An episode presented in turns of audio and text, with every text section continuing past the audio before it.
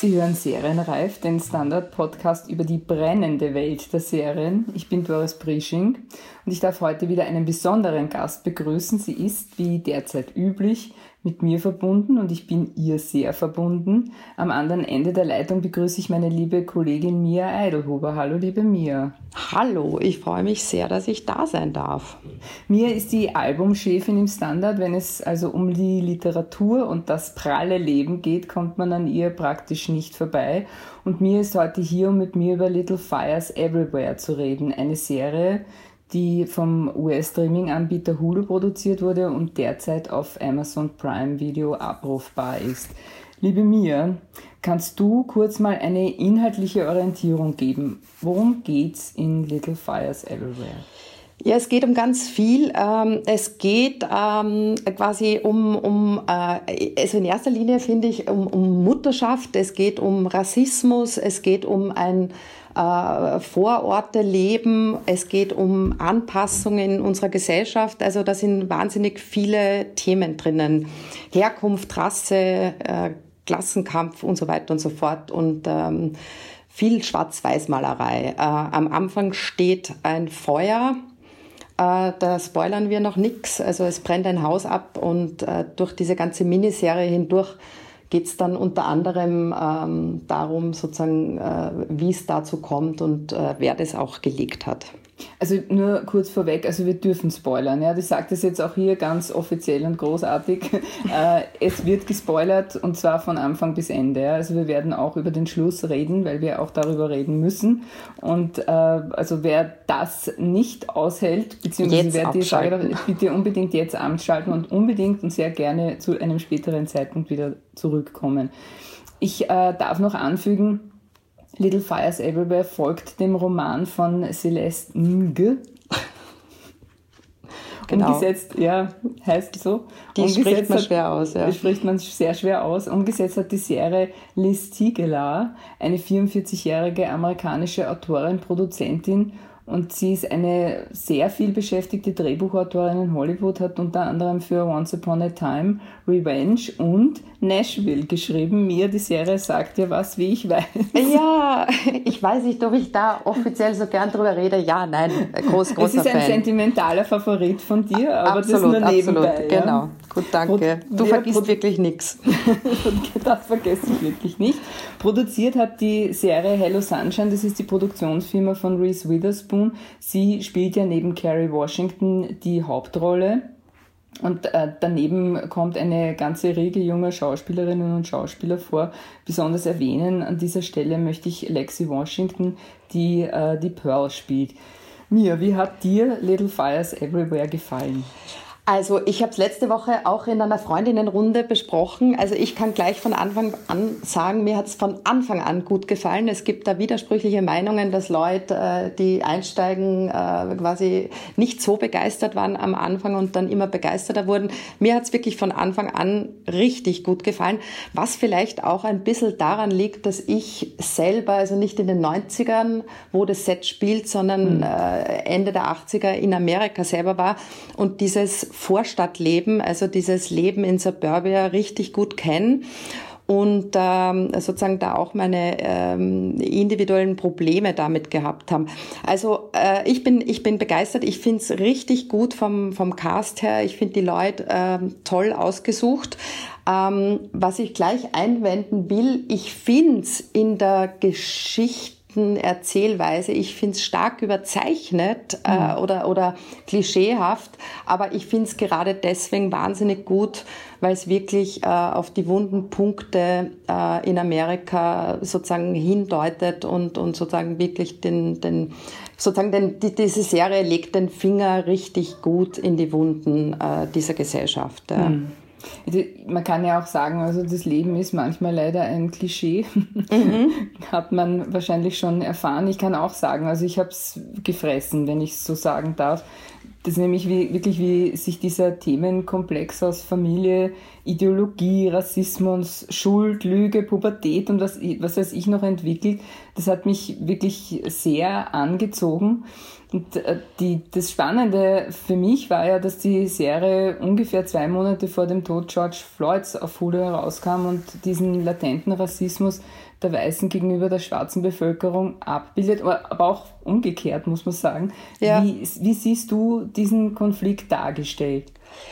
Ja, es ist so, also ich, ich steige jetzt mit was ganz Komischem ein. Äh, ich habe letztes Wochenende in der Zeit gab es einen Artikel, äh, wo ein Autor, ich habe jetzt leider den Namen äh, gerade aktuell nicht parat, darüber schreibt, ob Weißsein alleine schon ein Privileg ist. Ja. Mhm. Ich habe da jetzt eine ganz eindeutige Meinung dazu und finde nämlich schon ja. Also ich war 1989 eben in Chicago. Das ist auch eine ganz stark segregierte Stadt, wo ich wirklich ähm, also auch ganz klischeehaft äh, gemerkt habe, dass äh, in den nördlichen Suburbs äh, leben die weißen Familien, äh, unten im Süden äh, gibt's die Wohnviertel der Schwarzen, der Kriminalität höher, sozusagen man will miteinander nichts zu tun haben oder vor allem die Weißen auch nichts mit den Schwarzen. Also es ist da wirklich ein, eine, eine, eine komplette äh, rassengetrennte Gesellschaft oder zumindest mhm. habe ich auch so ähm, empfunden.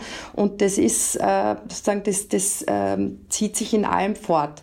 Was jetzt dazu kommt, und ich glaube, das ist äh, gar nicht etwas, also diese Serie, wie ich schon gesagt habe, die spielt ja in den 90er Jahren, ähm, ist, dass es natürlich viele Amerikaner und Amerikanerinnen gibt, die sozusagen sich selber schon als, ich nenne es jetzt einmal aufgeklärte Gutmenschen sehen und die, mich erinnert bei uns in Österreich immer so ein bisschen, ich habe ja nichts gegen Ausländer, mhm. ja, also die sozusagen ihr eigenes Selbstbild dieses, äh, das sie von sich haben, vor sich hertragen und sagen, sie haben gar nichts gegen Afroamerikaner und da kommen wir dann eh gleich zu dieser wirklich äh, finde ich, super interessant gezeichneten ähm, Figur dieser Eleanor Richardson, die eben von der Reese Witherspoon mhm. gespielt wird und die sie natürlich, also sie ist dafür eine totale äh, Idealbesetzung.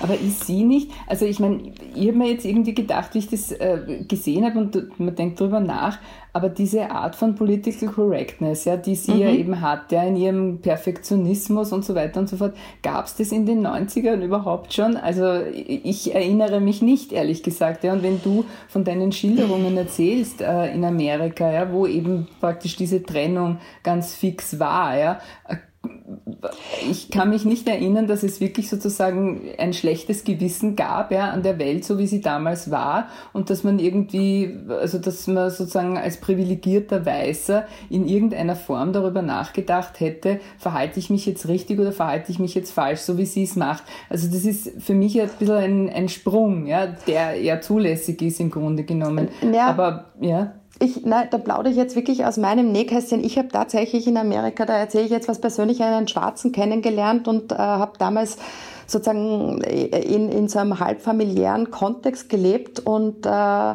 ähm, also sozusagen da ist man bei mir und das war, also da hat, hat mich das wirklich jetzt komplett verblüfft bei dieser Serie.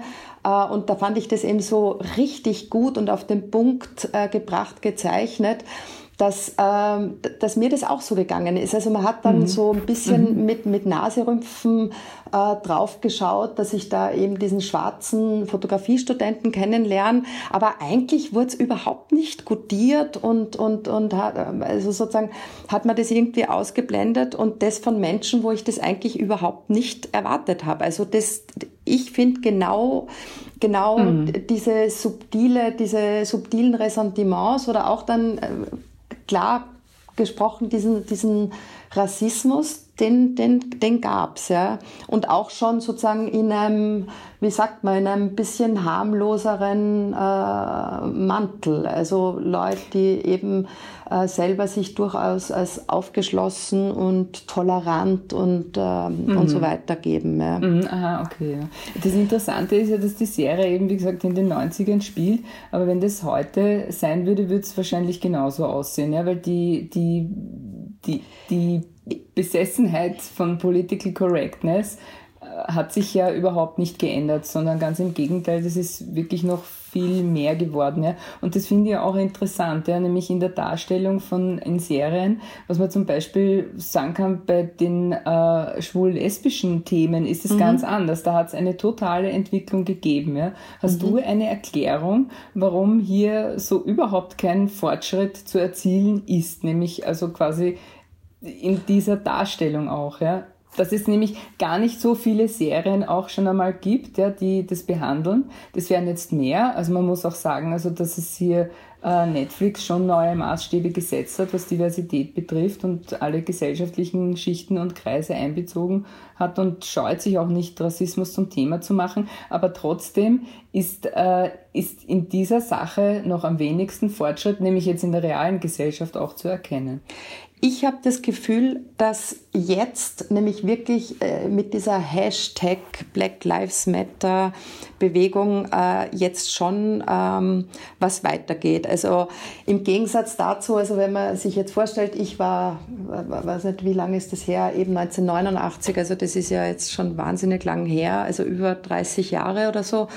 Ähm, in Amerika, da habe ich immer das Gefühl gehabt, war, da hat sich überhaupt nichts getan. Ja? Mhm. Und jetzt steht es aber plötzlich auf so breiten Beinen. Man könnte jetzt zum Beispiel auch äh, ein bisschen kritisch sagen, es ist fast schick geworden. Also ich habe mir das neulich vor wann war diese Black Lives Matter große Demonstration in Wien? Also da war ja wirklich äh, ganz die, die, jungen Menschen und mhm. alles war da auf den Beinen und ist da hingegangen. Ne? Und da kann man schon sagen, das ist, das ist sozusagen so ein breiter Konsens, äh, äh, wo jetzt irgendwie quasi was losgestoßen wird, wo ich das Gefühl habe, ähm, jetzt geht es ähm, sozusagen vielleicht auch bei uns los und, und auch in Amerika, also sozusagen, dass, dass, dass sich da endlich Zustände ändern. Das, mhm. das ist meine Hoffnung. Ja? Mhm. Aber das, das wird man jetzt in den nächsten, äh, also das wird man jetzt in mhm. nächster Zeit sehen. Aber das mit diesen Serien, also auch was du sagst zur, zur, zur queeren oder in, in, in diesen ganzen ähm, anderen Feldern ist mehr weitergegangen als in diesem Aspekt. Da, da gebe ich da total recht. Ja. Aber es ist zum Beispiel auch, Entschuldigung, eins noch, dass, dass die, eine Figur wie Reese Witherspoon, ja, hm also die dann mhm. so stark dafür steht und dass diese Carrie Washington und sie beide Produzentinnen sind und so. Also sozusagen, da, da gibt es jetzt viele Kraftanstrengungen, äh, wo, wo, das dann sozusagen wirklich in der Populärkultur jetzt landet und, und somit einen guten Boden schafft, so wie bei Hashtag MeToo oder so. Ja. Also wo das sozusagen von oben nach unten weiter wandert. Mhm. Welche Figur hast du am spannendsten gefunden? Naja, das ist jetzt eine, eine schwierige Frage. Äh, also natürlich, diese Eleanor Richardson steht so äh, zentral in der Serie, dass man natürlich nicht umhin kann, über die nachzudenken und die super zu finden. äh, die, die, die Mia, also gespielt von der Carrie Washington, also diese ähm, afroamerikanische Mutter, die fand ich persönlich eigentlich sozusagen ein bisschen... Ähm, äh, komisch zu klischeehaft gezeichnet, äh, mhm. obwohl ich sie eine tolle Schauspielerin finde. Aber da habe ich mir oft gedacht, mhm. da hätte man vielleicht diese Gegensätze noch besser herausarbeiten können. Aber am spannendsten fand ich diese Tochter, also die, die, die Issy, mhm. äh, die natürlich ähm, mit diesem Zustand der Gesellschaft, wie er sich eben heute darstellt oder auch in der Serie sozusagen, die dies oder der, der, der wunde Punkt oder an der kristallisiert sich dann alles so oder dies halt dann äh, sozusagen diese Figuren, der dann alles aufbricht und das finde ich dann immer recht spannend. Hm. Sie, ist ja, sie ist ja die einzige oder neben dem Moody glaube ich auch, die jetzt nicht unbedingt Dreck am Stecken hat, kann man sagen, oder? Weil alle anderen haben sich ja in gewisser Weise irgendwie schuldig gemacht. Ne? Ja, also das stimmt. Sie ist, sie ist die reinste in dieser Konstellation. Äh, ja, oder auch natürlich irgendwie jetzt neben, äh, also jetzt sage ich ganz stark, neben äh, den, den Rassismusopfern ist sie natürlich äh, hm. ein Opfer, das sich rausboxt aus dieser, da kommen hm. wir vielleicht noch später drauf zu sprechen, weil ich fand es ja dann sozusagen auch so eine interessante Serie ähm, über diese Mutterbilder und ja, was total. Muttersein ja. äh, sozusagen alles beinhaltet, nämlich auch ganz viel Ambivalenz. Ja. Mm, mm. Ich möchte noch äh, kommen auf die Elena, weil die eben sozusagen das ist für mich irgendwie die schon eine faszinierende Figur, aber auf der anderen Seite auch eine problematische Figur, weil ich mir denke, das ist ausgerechnet die, die mit ihrer Perfektionswut führt sie sozusagen die Katastrophe herbei. Und ich habe mir gedacht, ist es nicht genau da, wo sich das Ganze irgendwie nicht ausgeht, wenn man sich zu einfach macht? Das ist so mal die eine Sache. Die andere ist auch, also wo man denkt, manchmal, hier sind wir schon bei den Kritikpunkten und ich habe, also das Klischee ist für mich gar nicht so das Kritikfeld, weil, wie gesagt, also man weiß irgendwie, das Leben ist manchmal nichts anderes als ein schlechtes Klischee und damit kann man im Grunde, also damit, damit ging es mir, das war okay für mich. Das andere sind die Rückfolgerungen, ja, also wo man sagt, die, diese Rückschlüsse. Ja. Woran liegt das, dass diese Katastrophe sozusagen äh, kommt? Ja? Das ist äh, an der schlechten Erziehung, ja, letztlich. Mhm. Die Elena ist sicher ganz furchtbar erzogen worden zur Perfektionistin, das sieht man nicht. Dass sie das weitergibt, ist kein Wunder. Die Kinder sind allesamt emotionale Wracks. Ja? Schuld ist sozusagen die Mutter und dieses Ehebild. Ja? Dass das nicht gewollte Kind Easy ausgerechnet das Problemkind wird, ja? weil die äh, Elena zum Beispiel während der Schwangerschaft Alkohol getrunken hat, das äh, würde ich jetzt so, weiß nicht, ob man das noch sagen darf, unter Küchenpsychologie einreihen. Wie, wie, wie siehst du Kritik? Hast du Hast du, ja. ist dir da auch was Aber es ist lustig, wie unterschiedlich, vielleicht habe ich da kurz nicht aufgepasst, also das wäre jetzt so ein kleiner äh, sozusagen individueller Aspekt, also das mit dem Alkohol, das hätte ich gar nicht so äh, mhm. gesehen, aber sozusagen das mit dieser großen, schweren Bürde, dass sie einfach ein, ein nicht mehr erwünschtes Kind war oder, oder sozusagen auch der Konflikt, das ja auch tatsächlich im, im realen Leben immer wieder der Fall ist, dass mhm. Frauen ähm, quasi äh, Karrieren äh, verfolgen wollen oder, oder ganz andere Lebenspläne haben und dann, dann kriegen sie ein Kind oder dann mhm. kriegen äh, und, und dann sozusagen wird alles andere und dann fängt an dieses sozusagen, es ist wie so ein bisschen ein Schuldkomplex. Und das fand ich eigentlich, äh, ich, ich fand es eigentlich richtig, also das fand ich eigentlich richtig wahrhaftig und richtig gut, weil ich glaube, manchmal ist es genauso einfach. Also ja. es, manchmal ist es genauso simpel okay. und, und entspinnen sich so, oder zumindest ist das meine, meine Erfahrung oder auch, also wenn man eigene Lebensgeschichten oder die von anderen irgendwie so mitbeobachtet, manchmal äh, sozusagen entzünden sich entzündet sich so eine Tragik im Leben genau an solchen Dingen. Also da kann ja jetzt weder die Schuld trifft ja weder diese Eleanor Richardson noch, noch diese Tochter, aber es ist einfach eine Geworfenheit, äh, da, da stecken sie einfach drinnen. Ja. Hm. Und dass am Ende die weiße Frau schuld ist, sozusagen, und die dann auch noch alle Schuld auf sich nimmt, obwohl er der Bilder Ehemann, der sich immer aus der Affäre gezogen hat und dann irgendwie, wie er schon fix und fertig ist, schreit er das arme Kind auch noch zusammen, weil er halt sauer ist, weil er sich betrogen fühlt und, äh, und so. Im Grunde genommen ist er ein irrer Feigling und er widerspricht nie. Ja? Ist es nicht so einfach irgendwie in der, in der Gezeichnetheit der der, der, der Figurenkonstellation. Da muss ich da total, also da muss ich da total recht geben, ja. Aber ich finde wiederum, dass das wiederum die Realität in der Gesellschaft natürlich viel besser okay. widerspiegelt, als wenn es anders wäre. Weil ja. er hält sich ja auch, also er ist ja nicht engagiert. Er ist ja nicht der zum Beispiel jetzt dieser afroamerikanischen mhm. Frau eine Wohnung gibt. Er engagiert sich nicht. Ja. Also der ist ja, mhm. insofern ist er ja schon dieser typische Mann, der sagt, lass die in Ruhe, mach das nicht, vermiete diese mhm. Wohnung nicht, äh, hilf denen nicht, lass die, also sozusagen lass die aus dem Grau traut. Also er, der, der geht in seine Anwaltskanzlei, will am Abend mit seiner Familie äh, rund um einen Tisch sitzen und vielleicht nach seine Kinder kurz fragen, wie es ihnen in der Schule geht und äh, zweimal in der Woche Sex haben oder vielleicht sogar öfter. Wie, wie ist das bei denen Mittwoch und Samstag? Ja, ja, immer ja, nein, ich irgendwie, aber er, also er, ich weiß es nicht mehr.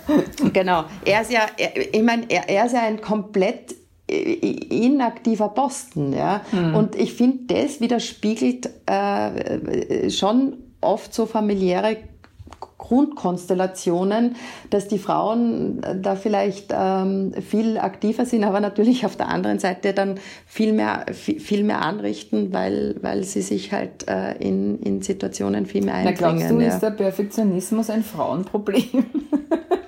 Ähm, nein, also, ich, ich wünschte, ich könnte jetzt lachen. Ich glaube schon. Also ich glaube, mhm. dass der, dass der Druck jetzt besonders auf diese, mhm. also früher hat man immer gesagt, WASP-Familien in Amerika, White, Anglo-Saxon, Protestant, ja, diese, diese, wo man so viele Bilder erfüllen muss, ja, wo man, wo, wo, wo so, ich meine, die Reese Witherspoon hat eh schon, wie hieß diese Serie äh, davor, also wo es weniger um Rassismus, Lies, ne? genau, genau.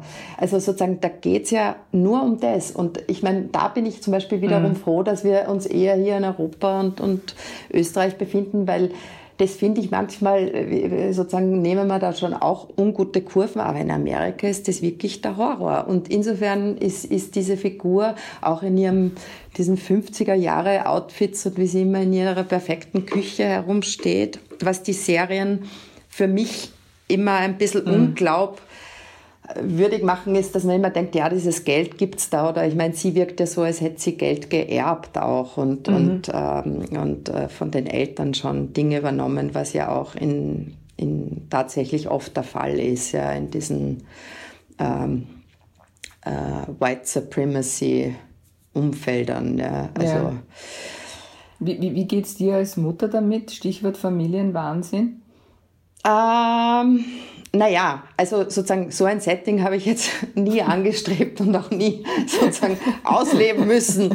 Gott sei Dank. Gott sei Aber ich habe es auch nicht vermutet, muss ich ehrlich genau. sagen. Ja. Womit ich mich eher identifizieren kann und ich will dich jetzt nicht sozusagen weglocken, ist eher dieses, dass ich sehr viel nachgedacht habe, was ich selbst als als, als, als, als, als weiße Frau oder weißer Mensch äh, sozusagen schon oft auch quasi selber diese Art Colorblindness hatte. Also dass mhm. ich vielleicht mhm. mich zwar immer bemüht habe, äh, da irgendwie sozusagen, ich, ich, ich weiß gar nicht, wie man es sagen soll, mich gut zu verhalten oder, oder auch im Endeffekt äh, mich richtig zu verhalten oder so, aber dass man eben, dass es da schon sowas äh, gibt, wo man dann auch vielleicht seine blinden Flecken hat oder, oder auch sozusagen einen eigenen Rassismus oder eigene Ressentiments da irgendwie übersieht. Das fand ich wirklich an Little Fires Everywhere richtig gut.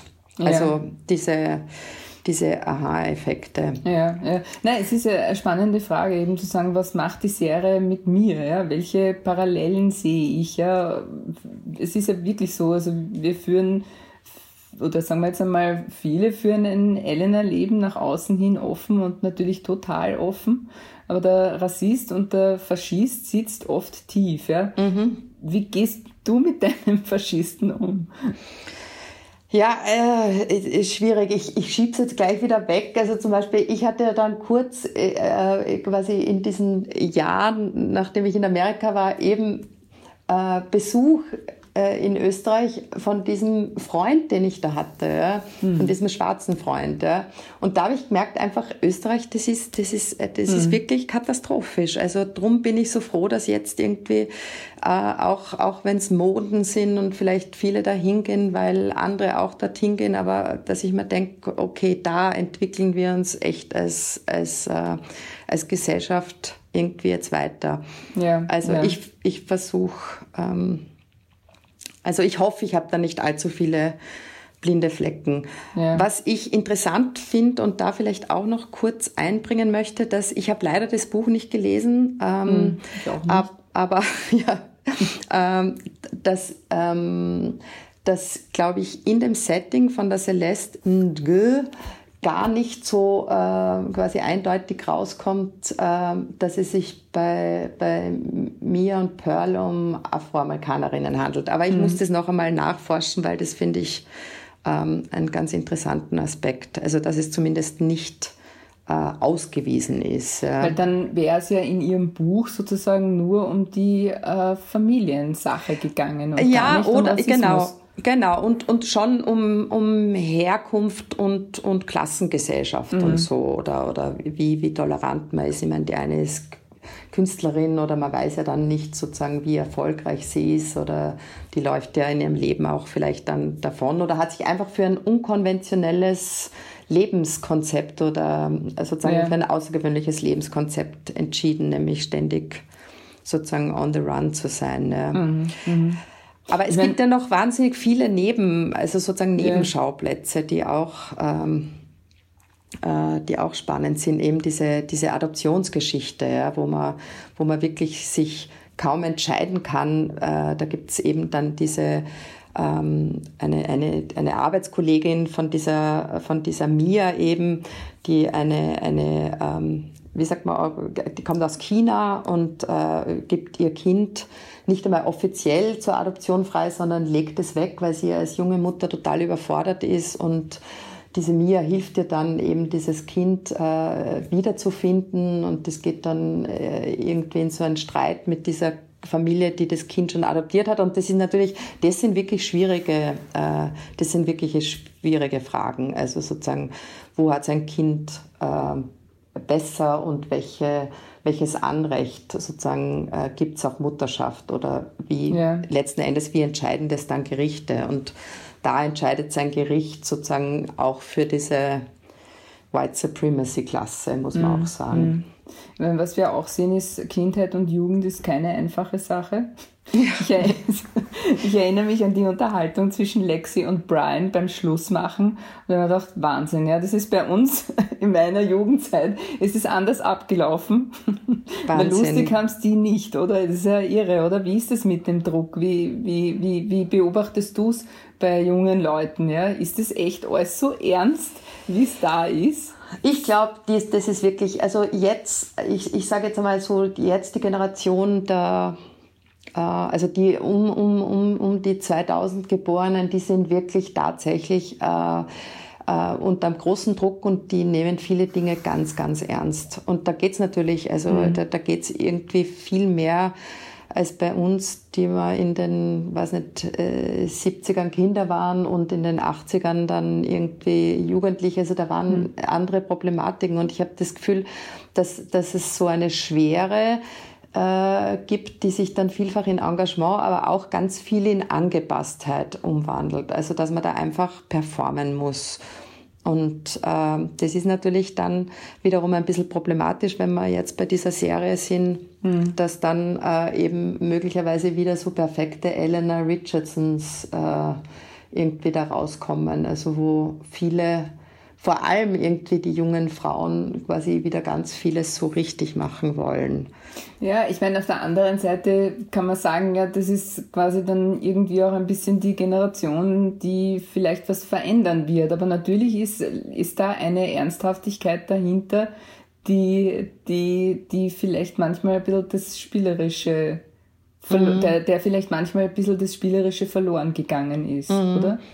Ja, ich finde es immer, aber ich meine, da, da hoffe ich nicht, dass wir zu weit vom Thema wegkommen, aber ich finde immer, dass also die Gesellschaft insgesamt, ähm, also dass, dass, dass äh, dieser Umstand, dass so vieles am Geld hängt oder auch, dass die viele junge mhm. Leute äh, quasi mitkriegen, dass, dass es halt irgendwie, also jetzt blöd gesagt, um die Marie geht. Ja? ja? Und, und dass die eben die Unis machen und dass sie wissen, sie müssen diese und diese Abschlüsse haben, damit sie irgendwie dann äh, eine halbwegs gute mhm. Lebensgrundlage haben. Das steht so fix, also äh, irgendwie drinnen jetzt in diesen Lebensentwürfen. Und das... Ähm, kommt ja da auch ein bisschen äh, vor ja, in diesen unterschiedlichen Schwestern ja, vor total. allem. Und es ist ja auch für mich irgendwie auch so äh, rausgekommen oder so deutlich geworden, dass man Bildung äh, generell heute nur mehr als Wert sieht, um Karriere zu machen, sozusagen um, um, um, um sich, also nicht mehr Bildung als Wert an sich, ja, sondern die Bildung ist ein Zweck, ja, und genau. ist ein Mittel zum Zweck sozusagen. Genau. Ja. Und, äh, und das hat mir die Serie sehr gut gezeigt, ja. Und ich habe es irgendwie, ja, es hat mich ein bisschen erschrocken, muss ich ehrlich sagen, obwohl es die Realität ist. Ne? Ja, das, das stimmt schon. Ich meine, das ist jetzt nur so ein Nebenaspekt, weil ich ja in einem äh, Feld äh, tätig bin, der sozusagen im erweiterten Sinn mit Bildung zu tun hat, nämlich irgendwie mhm. in, in dieser Bücherabteilung. Und das ist ja wirklich so, also wir reden jetzt zwar über eine Fernsehserie, aber die aufgrund von einem äh, sozusagen ein, von einem Buch entstanden ist. Und ich habe auch immer so das Gefühl, ähm, quasi äh, also diese Beschäftigung mit Romanen und, und mit Büchern und mit Belletristik, mhm. also sozusagen das dann nicht so, äh, wie soll ich das sagen, so umsetzbar ist in irgendeine Art von äh, sozusagen in, ein, in einen direkten mhm. Mehrwert, ja, dass äh, das unter Umständen manchmal sozusagen droht, ähm, sozusagen ein bisschen verloren zu gehen. Und darum finde ich das so super, auch wenn sie jetzt quasi diese Hollywood-Figur äh, ist, die das anschiebt. Aber ich weiß gar nicht, ob du das weißt, diese, die Reese Witherspoon, die hat ja einen ganz berühmten Book Club wo sie mhm. eben äh, sozusagen, ich glaube, die macht das wirklich wöchentlich und es ist natürlich ein Marketinginstrument ja. und alles, aber ich finde es einfach so super, dass sich eine Figur wie sie sozusagen dafür einsetzt, dass die Leute äh, irgendwie lesen und sich damit auch für gesellschaftliche ähm, sozusagen Prozesse äh, interessieren, weil nichts anderes transportieren natürlich solche Geschichten wie äh, Little Fires Everywhere. Also da musst du einfach dann nachdenken, wie ist unsere Gesellschaft und äh, äh quasi wie reagiert äh, jeder Einzelne darin und was könnte man besser machen oder mhm. mhm. und wie so findest du Mias Kunst? Ist Mia eine Maya eine große Künstlerin? ja, also das ist vielleicht, also vielleicht umso. Ich, ich erinnere mich an, das, an die Reiskunst. genau, genau, dieses, äh, genau. Wir wollen ja jetzt mal irgendwie zugute halten, dass das schon in den 90er Jahren äh, mhm. stattgefunden hat. Aber es ist so klischeehaft, weil ich bin ja damals nach Chicago gegangen, eben 1989 und habe auch eine Fotografieklasse besucht und war dann total äh, engagiert in Schwarz-Weiß-Fotografie äh, und äh, will das gar nicht abtun. Also ich glaube, das war auch ein bisschen klischeehaft gezeichnet und, und wie sie da sozusagen zu ihren, ähm, also das war alles so äh, irgendwie klein, klein oder vielleicht wie man sich auch äh, jetzt einen künstlerischen Prozess vorstellt, nämlich irgendwie tatsächlich mit ja. viel Schere und, und, und, und, Kleb, ja, genau, und Klebstoff.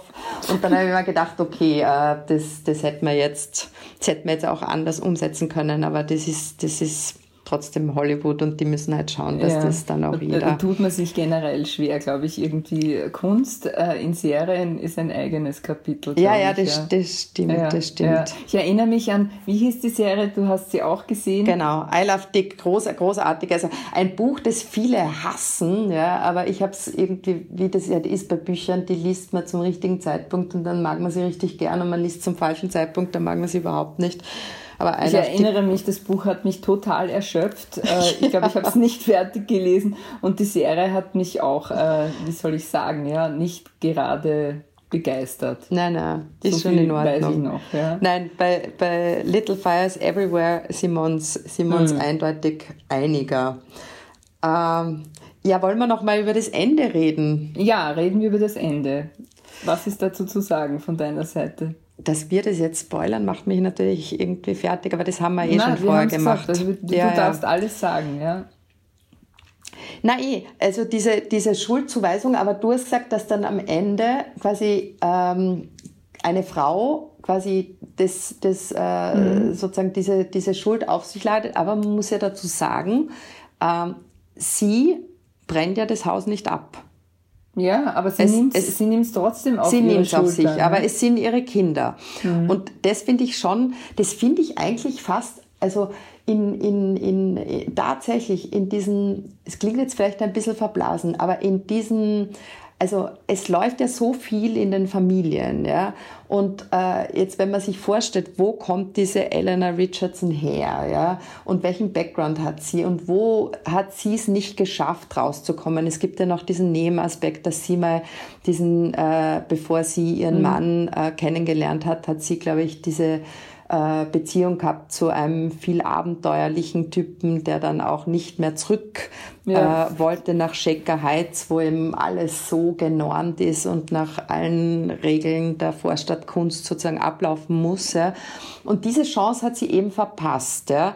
Und dann denke ich mal im Sinne dessen, dass man wirklich so viel immer an die nächste Generation weitergibt, an seine Kinder und auch das alles, was man dann vielleicht äh, nicht gut macht, ja, finde ich schon super, äh, quasi dieses Feuer als Symbol, dass diese Kinder das niederbrennen, ja. Mhm. Also wofür diese ganze Familie steht, kann man jetzt auch sagen, total klischeehaft und was mhm. passiert weiter. Ich weiß überhaupt nicht, gibt es eine zweite wird es eine Fortsetzung geben? Ne, das wäre meine nächste Frage gewesen. Also es ist, steht noch nicht fest, ja, und, äh, und die, die Autorin ja, tut, tut ein bisschen, nein, nein, nicht die, äh, die, so, die, die, die, Drehbuchautorin, mhm, die mhm, Drehbuchautorin mhm. tut ein bisschen irgendwie so herum. Ich könnte mir vorstellen, dass Hulu natürlich unbedingt eine zweite Staffel haben will, aber die sagen, irgendwie ist es fertig. Ich Mhm. Was, was, sagst du? Soll es eine zweite Staffel geben? Nein, es ist so schwierig, weil ich glaube, dass schon, äh, also sozusagen nach allem, was ich über den Roman gelesen habe, äh, dass der schon eine sehr äh, runde Sache ist, dass ich mich jetzt ein bisschen fürchten würde. Mhm äh, wohin das dann meandert. Ja. Aber ich muss auf der anderen Seite schon auch zugeben, würde mich natürlich interessieren, äh, sozusagen, wo Drehbuchschreiber, und da gibt es mhm. ja eben auch fantastische Leute, sozusagen, wo die diese Story nach diesem Art Niederbrennen äh, sozusagen irgendwie hinführen. Also ja. spannend allemal natürlich. Ja, ja also, ich meine, man könnte schon noch was erzählen, ja, also mhm. weil was wird jetzt sozusagen äh, mhm. aus Easy, ja, die, mhm. das ist ja offen, nicht? und mhm. was, was wird aus den anderen und überhaupt. Ich möchte nur zur, zur, zur Elena-Problematik noch sagen, ich habe halt irgendwie keine Freude damit, wenn man Frauen äh, wenn Frauen Heldinnen werden, weil sie Opfer sind, ja. Mhm. Und, also, weil, und sie macht sich ja sozusagen zur Heldin, weil sie quasi das Opfer erbringt, ja, und die Schuld von ihren Kindern nimmt und sich selber äh, umhängt, so auf die Art, ja. Und, und das finde ich vom Symbol, also mit dem Niederbrennen und so, das ist, äh, das, da bin ich total bei dir, ja. Äh, aber eben halt grundsätzlich diese Symbolik, hier macht sich jemand quasi zu, zu, zu ein, ein, einen, einen Mythos oder gerade eine Frau, die ein Opfer erbringt, mhm. ja, die zum Opfer wird. Ich weiß Aber nicht, das es ist so lustig, weil ich auf YouTube nur ganz kurz, also da wollte ich mal so einen Trailer schauen und dann habe ich äh, kurz die, die, die Witherspoon und die Washington irgendwie, also wie es dann halt so x Interviews gibt, mhm. wo man die dann gemeinsam sieht und das ist ja dann immer so amerikanisch und da hat, glaube ich, diese Moderatorin dann die beiden so ein bisschen flapsig gefragt, na ja, und hattet ihr Spaß eure in euren Rollen und dann äh, ist eh klar, die Carrie Washington hat da kein, die spielt eben diese coole Künstlerin und wo dann die Izzy quasi sie da so als Ersatz mhm äh, Mutter annimmt. Man muss aber dazu sagen, dass natürlich auch die Mutter von der Mia ja auf der anderen Seite auch die, die Elena Richardson total anhimmelt und so, da sozusagen sie auch irgendwie, also sozusagen die Töchter, es ist ja fast wie so ein Tochtertausch in, ja. in, dieser, in, in, in diesem Setting. Aber zurück zu Witherspoon und die hat natürlich dann so gelacht und hat aber so irgendwie quasi ihre Kollegin so angeboxt und dann hat sie gesagt, naja, aber ich habe ich hab das auch, also ich habe das auch gern gespielt, ja, also mhm. so, aber natürlich irgendwie so lachend, weil sie natürlich äh, da ähm, keine, keine sympathische Rolle spielt, äh, aber vielleicht dann umso wahrhaftiger. Ja, ja. Jetzt haben wir äh, bei Serienreif äh, sehr oft eine beliebte Kategorie, die heißt Unsonst. Und äh, als Literaturpäpst, die du bist, brauchen wir jetzt noch einen Buchtipp zum Thema kleine Feuer. Fällt dir spontan was ein, wo's, wo wo's, wo's für dich brennt, was äh, man unbedingt lesen muss jetzt? Äh, ich habe jetzt, aber das, das ist wirklich auch durch diese Serie ähm, angestoßen. Also es sind im Moment äh, bei der New York Times Bestsellerliste wirklich ein, ein Stapel an, ähm, an, an Büchern da, die man, glaube ich, wirklich alle lesen sollte. Also viele sind äh, nur auf Englisch verfügbar, aber äh, es gibt eine eine junge Autorin aus Köln, die heißt Alice Hesters mhm. und die ist sozusagen eine der wenigen deutschsprachigen Autorinnen, ähm, die, die äh, quasi dieses, dieses ganze Problem der Colorblindness, es heißt irgendwie so, warum ich mir von Weißen nichts mehr über Rassismus erzählen lasse, ist jetzt wahrscheinlich nicht ja. der ganz korrekte Titel. Tut ja. mir leid, dass ich ihn nicht besser. Die äh, Beate Hausbichler, unsere Kollegin aus Die Standard, hat es schon gelesen, wird es auch äh, für das Album besprechen und ist total begeistert. Mhm, mh. Und du hast ja auch im Album geschrieben, das kann kann man schon nachlesen über äh, die Serie auch und es gab auch einen großen Schwerpunkt zum Thema Black Lives Matter. Genau, Black Lives ja. Matter und USA. Also sozusagen, wir haben den Anlass genommen, äh, diesen 4th of July, das ist ja der mhm. USA quasi ähm, Nationalfeiertag und ähm, quasi einmal da ein bisschen sozusagen Dinge anzuleuchten. Mhm. Man kann da eh immer nur ausschnittsweise irgendwie Sachen bringen. Okay, wunderbar. Dann sage ich vielen Dank, liebe Mia. Du hast uns sehr geholfen, diese spannende Serie zu verstehen. Danke, hat viel Spaß gemacht. Und äh, ich hoffe auf weitere Tipps von dir für gute Serien, weil ich natürlich mindestens ger also gern Serien schaue, wie ich ja. Bücher lese. Schauen wir mal, aber es geht vielen so. was da noch kommen wird. Okay, und das war es auch schon wieder für heute. Dann sage ich vielen Dank fürs Zuhören. Ich hoffe, Sie beehren uns bald wieder und ich wünsche frohes Schauen und auf bald.